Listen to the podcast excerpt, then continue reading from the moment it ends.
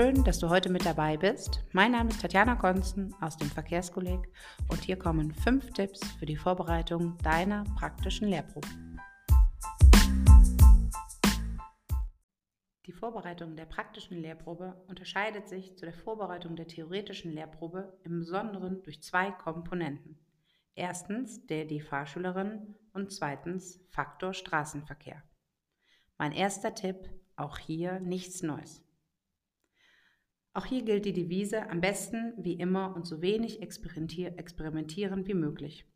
Denn dafür ist weder deinerseits noch auf Seiten des, der Fahrschülerin Aufmerksamkeit und Energie vorhanden. Die praktische Lehrprobe bereitest du am besten nach der letzten Fahrstunde mit dem oder der Schülerin vor. Somit kannst du den genauen Lernstand bestimmen und auch genau dort anknüpfen. Tipp Nummer zwei: die Lernstanddiagnose. Das Wichtigste in der Vorbereitung, eigentlich wie bei jeder anderen Fahrstunde auch, ist die präzise Analyse der Vorbedingungen. Dazu zählen zum Beispiel die Ausbildungsstufe, die Vorkenntnisse, aber auch die Aufnahmefähigkeit und die Umsetzungsfähigkeit deines Fahrschülers, deiner Fahrschülerin und zum Beispiel die Konzentrationsfähigkeit. Dazu zählen natürlich auch noch viele weitere Punkte. Einige dieser Punkte bleiben über die Ausbildung hin konstant, andere Punkte hingegen ändern sich permanent, sind teilweise natürlich auch tagesabhängig.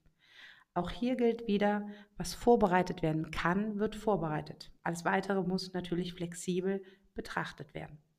Die Lernstanddiagnose hat besonderen Einfluss vor allen Dingen auf die nächsten folgenden Punkte. Tipp Nummer 3. Ziele und Inhalte. Im Gegensatz zu deiner theoretischen Unterrichtsplanung, welche du für eine heterogene Gruppe erstellst, orientiert sich die praktische Planung immer ganz individuell an dem einzelnen Schüler der Schülerin, sprich empfängerorientiert. Was für den einen Schüler ein Grobziel ist, kann für den anderen Fahrschüler ein Feinziel sein, entsprechend der Vorbedingungen, wie zum Beispiel die Aufnahmefähigkeit, die Umsetzungsfähigkeit. Daran entscheidet sich auch, ob der Schüler, die Schülerin ein oder mehrere Ziele bekommt. Sprich, der eine Schüler bekommt zwei, drei, vier Grobziele, der andere Schüler bekommt zwei Grobziele, weil es angemessen an seinen Lernvoraussetzungen entsprechend passt. Für die gesamte Ausbildung ergibt sich am Ende daran die Anzahl der Ausbildungsstunden. Entsprechend der Zielformulierung ergibt sich hier natürlich dann der Anknüpfungspunkt, sprich lautet die Formulierung, der Schüler soll etwas kennenlernen, handelt es sich um ein neues Ziel bei der Formulierung vertiefen oder selbstständig anwenden, bist du mit deinem Schüler, deiner Schülerin auf einem ganz anderen Niveau, auf einem ganz anderen Level unterwegs. Mit den Inhalten, sprich deinem Schwerpunkt, verhält es sich ähnlich. Je besser die Lernvoraussetzung, desto mehr kann dem Schüler, der Schülerin zugemutet werden. Somit können die Inhalte dann ausführlicher oder tiefer gehend bearbeitet werden. Tipp Nummer 4, Methoden, Strecken und Lernorte. Jetzt sind wir beim eigentlichen Herzstück angekommen. Denn, wie gerade angesprochen, entscheidet der Grad des Lernzielbereichs, also sprich kennenlernen, vertiefen oder selbstständig umsetzen, welche Methode sinnvoll sein könnte. Nimmst du dir vor, dass du im Kennenlernbereich arbeiten möchtest, benötigst du eine Erstmethode, wie zum Beispiel Anweisen oder Erproben. Hier hängt es dann davon ab, welchen Führungsstil du wählen möchtest eignet sich der Inhalt dazu, dass der Schüler oder die Schülerin etwas selbstständig erarbeiten kann, dann passt Erproben. Damit bist du mehr im Anführungszeichen laissez-faire Führungsstil unterwegs. Das könntest du zum Beispiel machen mit dem Inhalt an Förnenberg.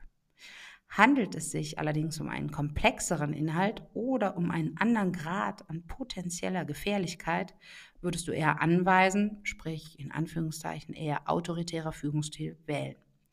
Ganz entscheidend ist hier die Wahl des Lernortes, sprich der Strecke. Diese spiegelt den Lernstand des Schülers, der Schülerin, den Schwierigkeitsgrad und auch den Grad der Selbstständigkeit wider. Hier ist wichtig, dass der Schwerpunkt erkennbar ist. Entscheidest du dich für das Thema rechts vor links innerhalb der Vorfahrt, so muss deine Streckenwahl ausreichend Rechts-vor-Links-Situationen beinhalten, welche anhand der didaktischen Grundprinzipien aufgebaut werden. Sprich, zu Beginn nimmst du eher einfachere, übersichtliche, rechts vor links Situationen mit wenig Verkehr. Zum Ende hin werden die Situationen schwieriger und du steigerst natürlich auch den Schwierigkeitsgrad, indem du deine Hilfe immer weiter abnimmst, sprich dich ganz bewusst zurücknimmst.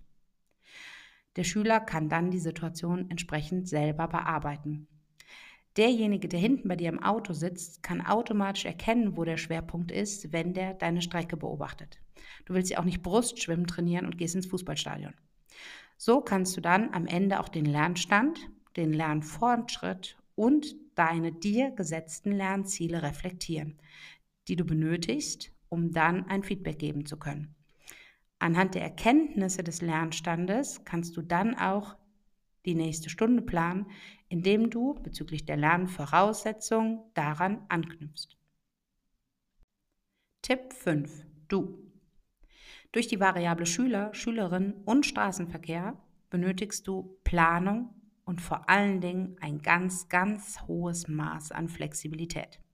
Zum einen könnte irgendwas im Straßenverkehr passieren, was dich dazu bewegt, deinen gesamten Plan abzulegen.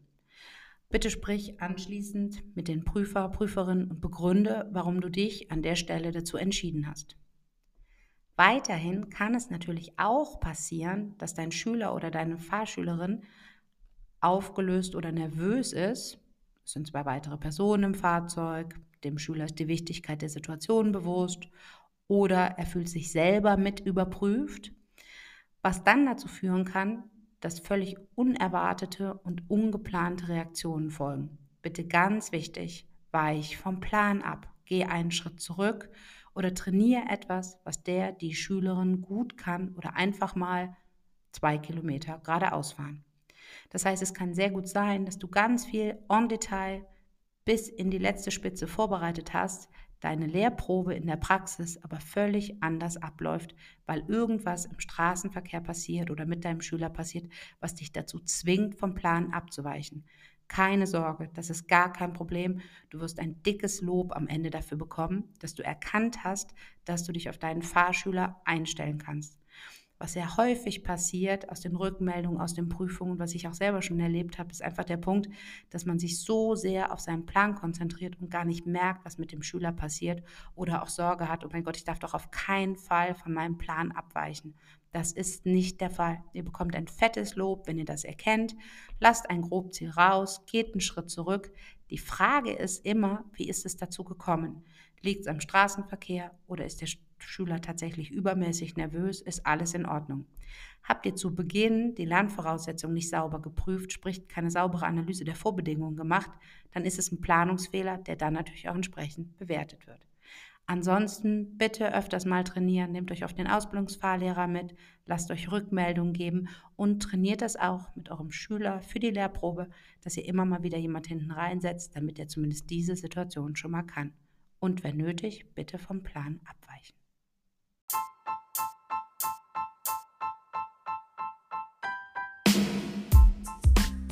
Wir haben dir damit weitere Tipps und Anregungen gegeben zum Thema Vorbereitung der praktischen Lehrprobe. Bitte bedenke, dass dies nur Tipps in Kurzfassung sind. Informier dich weiter, bereite gut vor, plane und denk an alles, was du während deiner Fahrlehrerausbildung gehört und gelernt hast. Wenn du Lust auf mehr hast, dann hör und lies unsere weiteren Beiträge zu anderen Themen. Alles Gute, deine Tatjana.